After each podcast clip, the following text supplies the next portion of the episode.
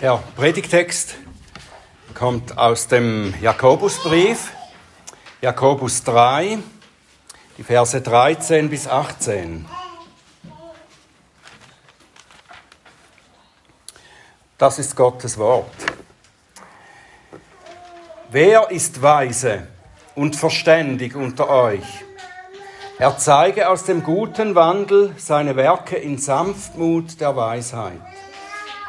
Wenn ihr aber bittere Eifersucht und Eigennutz in eurem Herzen habt, so rühmt euch nicht und lügt nicht gegen die Wahrheit.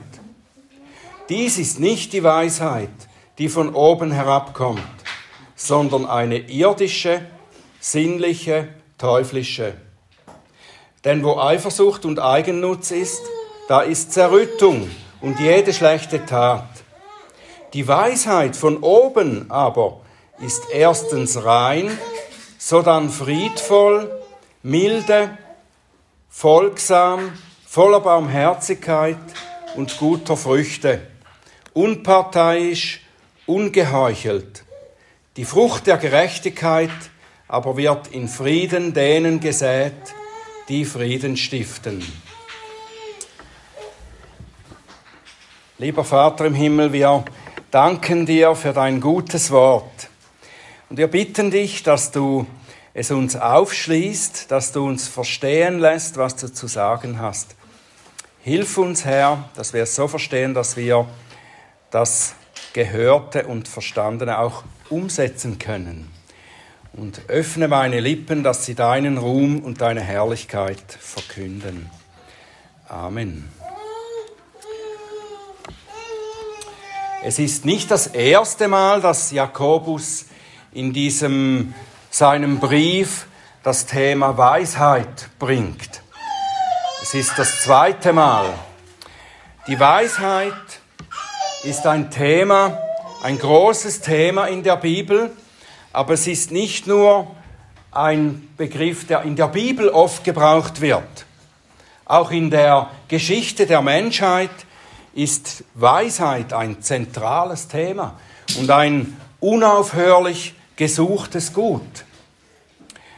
In allen Zeitaltern suchen Menschen nach Weisheit. Alle Religionen und Weltanschauungen bieten ihre Weisheiten an. Leute, die Erklärungen suchen oder Erklärungen anbieten für das innere Leben und für äh, Wegweisung, die nennen wir Philosophen. Philosophen. Und Philosophie heißt eigentlich wörtlich übersetzt Liebe zur Weisheit oder die Liebe der Weisheit. Und gewöhnlich verstehen wir unter Weisheit eine Art Klugheit, ein Wissen, ein Wissen, das zu guten und hilfreichen Entscheidungen führt im Leben. Wenn wir Weisheit suchen, dann suchen wir diese, vielleicht diese Klugheit, um richtige Entscheidungen zu treffen. Ein weiser Mensch, so denkt man, das ist jemand, der weiß, was in einer bestimmten Situation zu tun ist. Und so jemanden suchen wir auf, wenn wir guten Rat suchen. Am Anfang seines Briefes, da rät Jakobus wenn jemand Weisheit braucht, dann soll er Gott darum bitten. Das ist im fünften Vers, erstes Kapitel. Wenn jemand Weisheit braucht, dann soll er Gott darum bitten. Es geht an dieser Stelle im ersten Kapitel erst einmal darum, dass wir eben Weisheit brauchen, um in Versuchungen zu bestehen. Das ist das Anliegen von Jakobus da. Und um dann einen bewährten Glauben zu haben. Dazu brauchen wir Weisheit, sagt er und zeigt er dort. Und der bewährte Glaube, der führt dahin, dass wir vollkommen werden. Und wenn wir dann weiterlesen im Jakobusbrief, dann sehen wir, dass diese Vollkommenheit darin besteht, dass wir ein gutes, gottgefälliges Leben führen. Das ist die, die christliche Vollkommenheit. Und daran knüpft Jakobus an, wenn er hier im dritten Kapitel jetzt noch ausführlicher wird zu diesem Thema der Weisheit. Er stellt eine rhetorische Frage, ähnlich wie er vorher in Bezug auf den Glauben fragte, du hast Glauben, dann zeige ihn durch deine guten Werke. Und so fragt er hier, denkt jemand von euch, dass er weise ist? Dann zeige er es durch seinen Lebenswandel, nicht durch die klugen Sätze, die er sagen kann, formulieren kann. Denkt jemand von euch, dass er weise ist, dann zeige er es durch seinen Lebenswandel. Und hier wird schon der Unterschied zwischen dem allgemein verbreiteten Verständnis, äh, die man von der Weisheit hat, und dem Verständnis der Bibel wird sichtbar. Ein Weiser ist nicht nur jemand, der klugen Rat geben kann, sondern jemand, der vor allem einen guten, schönen Lebenswandel zeigen kann. Göttliche Weisheit ist nötig und sie führt dazu, dass wir göttlich leben. Und so wird uns in Gottes Buch der Lebensweisheit, so möchte ich das einmal nennen, das Buch der Sprüche ist das Buch der Lebensweisheit. Da wird uns von Gott zugesagt, Sprüche 4, Vers 11, im Weg der Weisheit unterweise ich dich lasse dich gehen auf geraden Bahnen. Weisheit ist sichtbar, sagt Jakobus. Weisheit ist sichtbar, nicht nur hörbar oder denkbar, sondern Weisheit ist sichtbar. Sie besteht nicht nur aus klugen Gedanken, die jemand aus gescheiten Büchern zusammengetragen hat, sondern in einem guten Lebenswandel, der von Sanftmut geprägt ist. Und wie schon im Abschnitt davor im Jakobusbrief, wo es um die Zunge geht, um unser Reden, da zeigt Jakobus nicht sofort, wie man so ein Leben in Weisheit erreichen kann.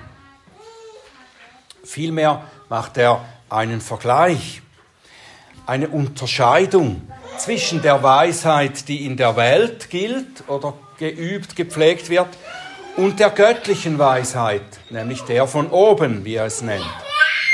Wenn wir genau hinschauen, dann sehen wir, dass er bei beiden Arten von Weisheit einerseits die Wurzel, andererseits die Frucht nennt. Und das ist wichtig, denn wir sollen ja nicht unseren Lebenswandel formen, indem wir einfach ein bestimmtes Verhalten einstudieren. Das ist ein großes Missverständnis, das oft gepflegt wird, oder? Wir, wir formen einen christlichen Lebenswandel, indem wir eben christliches Verhalten einüben, so als wollten wir nach bestimmten Vorschriften des Gesetzes einfach handeln. Nein, Jakobus lehrt uns ja nicht, indem er sagt, das sind die bösen Taten, die sollt ihr nicht tun. Das sind die guten Taten, die müsst ihr tun. Das ist nicht, was Jakobus hier macht. Er zeigt uns vielmehr, welche Herzenshaltung welche Resultate bringt. Welcher Baum bringt welche Frucht. Die Wurzel der Weisheit der Welt, so sagt er hier, die Wurzel der Weisheit der Welt ist Neid und Selbstsucht oder Eigen, Eigenliebe. Diese Weisheit hat nichts mit Gottes Weisheit zu tun, sondern sie stammt aus der natürlichen Verdorbenheit eines unbekehrten Herzens. Jakobus bezeichnet sie auch als eine Art Weisheit, die Weisheit der Welt. Er sagt ja auch Weisheit dazu, aber es ist eben mehr eine clevere Arglist, könnte man auch sagen. Aus Neid und Selbstsucht, Selbstinteresse heraus finden die Menschen Wege, um ihre Ziele zu erreichen. Da wenden sie auch eine bestimmte Weisheit oder Klugheit an. Und das ist die Klugheit der Schlange. die im Paradies Adam und Eva verführte, sich von Gott abzuwenden und ihre eigenen Wege zu gehen. Sie sagt zu den Menschen, ihr werdet sein wie Gott und selber erkennen, was gut und böse ist. Eure eigene Weisheit, das ist die Weisheit der Schlange. Jesus sagt, ja, wir sollen klug sein wie die Schlangen, aber ohne Falschheit, so wie die Tauben, um in der bösen Umgebung für Gott zu leben. Die Weisheit der Welt ist nicht darauf ausgerichtet, für Gott und seine Ehre zu leben, sondern darauf, die eigenen Vorstellungen des Lebens zu erfüllen, zu erreichen. Und diese Art Weisheit ist geprägt von Neid und Selbstsucht, Eigeninteresse. Und diese beiden sind ein Paar. Wenn wir anstatt dankbar zu sein, auf das schauen, was andere haben, dann passiert es schnell, dass wir neidisch werden, oder nicht? Es kann ein selbstsüchtiges Streben dann aufkommen, sodass wir alles einsetzen, das zu bekommen, was wir haben wollen. Natürliche Intelligenz und Klugheit können uns helfen, im Leben vorwärts zu kommen, erfolgreich zu sein, unsere Gegner auszustechen. Und Menschen, die so unterwegs sind, die rühmen sich am Ende und sagen, seht, was ich erreicht habe durch meinen Eifer und meine Klugheit. Jakobus sagt, wir sollen uns nicht rühmen, wenn wir so unterwegs sind, denn dann lügen wir eigentlich gegen die Wahrheit. Vers 15 und 16, dies ist nicht die Weisheit, die von oben herabkommt, sondern eine irdische, sinnliche, teuflische. Denn wo Neid und Eigennutz ist, da ist Zerrüttung und jede schlechte Tat. Wenn die Wurzel von eurer Weisheit Selbstsucht ist, dann folgt daraus jede schlechte Tat. Wer für sich selber aus eigener Kraft und eigenem Eifer arbeitet, ist ein schlechter Baum, der nur schlechte Früchte bringen kann. Wenn geerntet werden soll, dann steht er mit nichts da. Und dagegen hält Jakobus die Weisheit, die von oben kommt. Zuerst beschreibt er sie, er zeichnet sozusagen ein schönes Bild von ihr. Und dann sagt er, wie sie zu uns kommt. Wenn jemand von göttlicher Weisheit geprägt ist, dann ist er zuerst rein. Rein heißt unvermischt und unverdorben. Und die Motivation eines solchen weisen Menschen ist ohne Einfluss des Bösen, ohne Beimischung von selbstsüchtigen Zielen. Er hat nur die Absicht, Gott zu gefallen. In dieser Weise ist er rein. Und daraus folgt, dass er friedsam oder friedlich, friedliebend und gütig ist. Das ist das Gegenteil von neidisch und selbstsüchtig.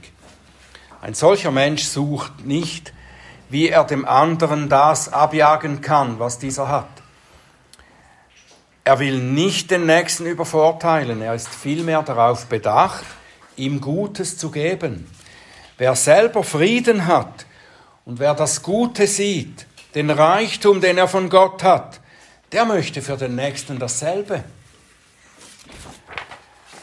Und dann sagt Jakobus, ein weiser Mensch ist folgsam. Und da heißt es in anderen Übersetzungen, er lässt sich etwas sagen. Ein weiser Mensch lässt sich etwas sagen. Ein wirklich weiser Mensch der denkt nicht, dass er allein weise ist, dass er alles weiß. Zu mir können die Leute kommen, ich kann ihnen alles erklären. Nein, ein weiser Mensch hört auf andere. Er nimmt gerne Rat an.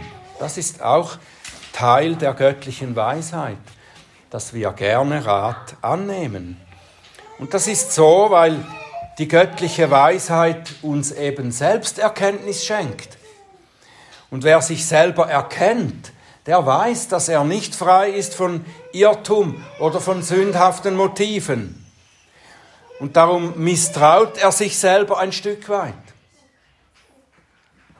Und darum sucht er öfter den Rat von anderen weisen Menschen oder Frauen, Männern oder Frauen, und lässt sich von ihnen etwas sagen. Aus dem gleichen Grund ist er dann auch voll Barmherzigkeit. Wer erkennt, wie oft er nahe am Irrtum ist und wie oft er nahe bei der Sünde ist, wie schnell er fallen kann, der ist barmherzig mit anderen, denen er dasselbe zugesteht. Wir alle können fallen. Ist auch etwas Jakobus in seinem Brief auch sagt. Wir alle können, wir sind schnell zu fallen. Und darum sind wir auch barmherzig mit denen, die eben auch schnell fallen können. Das ist Weisheit, göttliche Weisheit. Und dann heißt es, der Weise ist unparteiisch. Andere übersetzen das so, und ich denke, das passt fast besser noch in den Zusammenhang der ganzen Schrift. Äh, er ist ohne Wanken. Er kippt nicht auf die eine oder andere Seite. Er ist weise. Es ist weise, der göttlichen Aufforderung zu folgen, weiche nicht zur linken noch zur rechten. Der Weise, der den geraden Weg der Wahrheit erkannt hat, der verlässt ihn nicht mehr.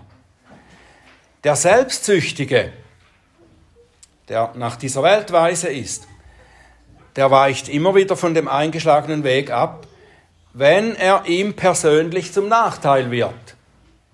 Wenn ich Vorteile anderswo sehe, dann weiche ich von dem Weg ab, den ich eingeschlagen habe. Der Weise hingegen achtet nicht auf seinen Vorteil, sondern auf die Wahrheit Gottes, auch wenn sie zu seinem Nachteil wird. Und schließlich ist die Weisheit von oben ohne Heuchelei. Das originale Wort im Griechischen, das Jakobus hier gebraucht, das heißt äh, Schauspielerei. Ein Heuchler, was mit Heuchler übersetzt wird normalerweise, ist äh, das Wort Hypokrites und das war im Griechischen einfach ein Schauspieler. Er spielt etwas anderes als das, was er selber ist. Das ist ja beim Heuchler und beim Schauspieler gleich, oder? Er spielt etwas anderes als das, was er selber ist. Ein Weiser, ein Weiser, der die Weisheit von oben hat, der muss nicht schauspielern. Der muss sich nicht verstellen. Er weiß, dass er nicht vollkommen ist, dass sich immer wieder Sünde in seine Motivation, in sein Denken und in sein Handeln mischt. Er kann dazu stehen und es bekennen. Und er kann von Gott auch Vergebung erbitten und erhalten. Und am Ende, in Vers 18, zieht Jakobus dann sozusagen einen Kreis oder er schließt den Kreis. Die Frucht der Gerechtigkeit aber wird in Frieden gesät, denen die Frieden stiften. Mit anderen Worten sagt er, Weisheit ist die Frucht der Gerechtigkeit. Sie bewirkt, dass wir Frieden stiften. Und denen, die Frieden stiften, wird wieder Frieden zuteil. Wenn wir Weisheit von oben suchen und wenn wir nach ihr leben, dann werden wir in einem großen Frieden leben. Das gibt uns Frieden, die Weisheit von oben zu suchen und in ihr zu leben. Im Gegensatz zu denen, die all ihre Klugheit aufwenden, um selbstsüchtige Ziele zu erreichen, sie werden keinen Frieden haben. Im Gegenteil, sie werden immer wieder unzufrieden und ruhelos sein. Und so sollte eigentlich die Frage überflüssig sein, welche Art von Weisheit wollen wir denn haben? Ich möchte, dass mein Leben die Weisheit von oben präsentiert, widerspiegelt. Das möchte ich. Wie kann ich dazu kommen? Wie bekommen wir die Weisheit von oben? Die Tatsache, dass Jakobus sie eben Weisheit von oben nennt und sie auch als Frucht bezeichnet, das gibt uns schon die Antwort, oder nicht? Wir können keine göttliche himmlische Weisheit produzieren. Wie wir schon gesehen haben, können wir nicht die Werke des Gesetzes vollbringen durch eigene Anstrengung. Und so können wir auch nicht weise sein, das heißt rein, gütig, friedfertig, folgsam, barmherzig, ohne Wanken. Das können wir nicht sein aus uns heraus. Das, diese Dinge sind die Frucht des Heiligen Geistes. Die Weisheit kommt von oben herab. Das heißt, Gott gibt sie. In Vers 18 nennt Jakobus sie die Frucht der Gerechtigkeit. Und unsere Gerechtigkeit, die ist, wenn wir gerecht sind, wenn wir gerechtfertigt sind, dann ist das ja eine fremde Gerechtigkeit, die wir haben. Sie ist uns von Gott gegeben. Es ist die Gerechtigkeit Christi, die er uns durch sein Leben und seinen Tod am Kreuz erworben hat. Und der Geist Gottes lebt in uns, wenn wir solche Gerechtfertigte sind. Und er produziert in uns die Frucht der Gerechtigkeit. Was wir hier bei Jakobus als Weisheit beschrieben bekamen, finden wir sehr ähnlich bei Paulus als die Frucht des Geistes. Das kennt ihr, Galater 5, 22. Die Frucht des Geistes aber ist Liebe, Freude, Friede, Langmut, Freundlichkeit, Güte, Treue, Sanftmut, Enthaltsamkeit oder Selbstbeherrschung. Was rät uns denn Paulus, wie wir zu dieser Frucht kommen, wie wir sie bekommen können? Galater 5, 16. Wandelt im Geist und ihr werdet die Lust des Fleisches nicht erfüllen, sondern eben die Frucht des Geistes bekommen. Im Geist zu wandeln heißt, in der geschenkten Einheit mit Christus zu bleiben. Wie Jesus das gesagt hat, wenn ihr in mir bleibt, dann werdet ihr viel Frucht bringen. In Christus bleiben, im Geist wandeln, das geschieht, indem wir, wie Jakobus am Anfang im ersten Kapitel schreibt, das in uns eingepflanzte Wort aufnehmen. Wir sollen das in uns eingepflanzte Wort aufnehmen. Das ist das Wort Gottes. Wenn wir das Wort Gottes lesen und studieren, ob wir zu Hause sind, allein oder gemeinsam in einer äh, Bibelgruppe oder wenn wir das Wort hören, gemeinsam hören im Gottesdienst, das gehorsame Annehmen und Umsetzen dieses Wortes, all das hat diese Wirkung, dass es Frucht schafft, produziert in uns, die nachher sichtbar wird. So werden wir geprägt von Gottes Weisheit. Das ist Gottes Weisheit und das müssen wir essen und in uns aufnehmen. Und dann wird es uns verändern und uns prägen und Frucht bringen. Und dann werden wir Gottes Weisheit haben und sie ausstrahlen, zeigen in unserem Leben. Das ist nichts, was wir selber produzieren können.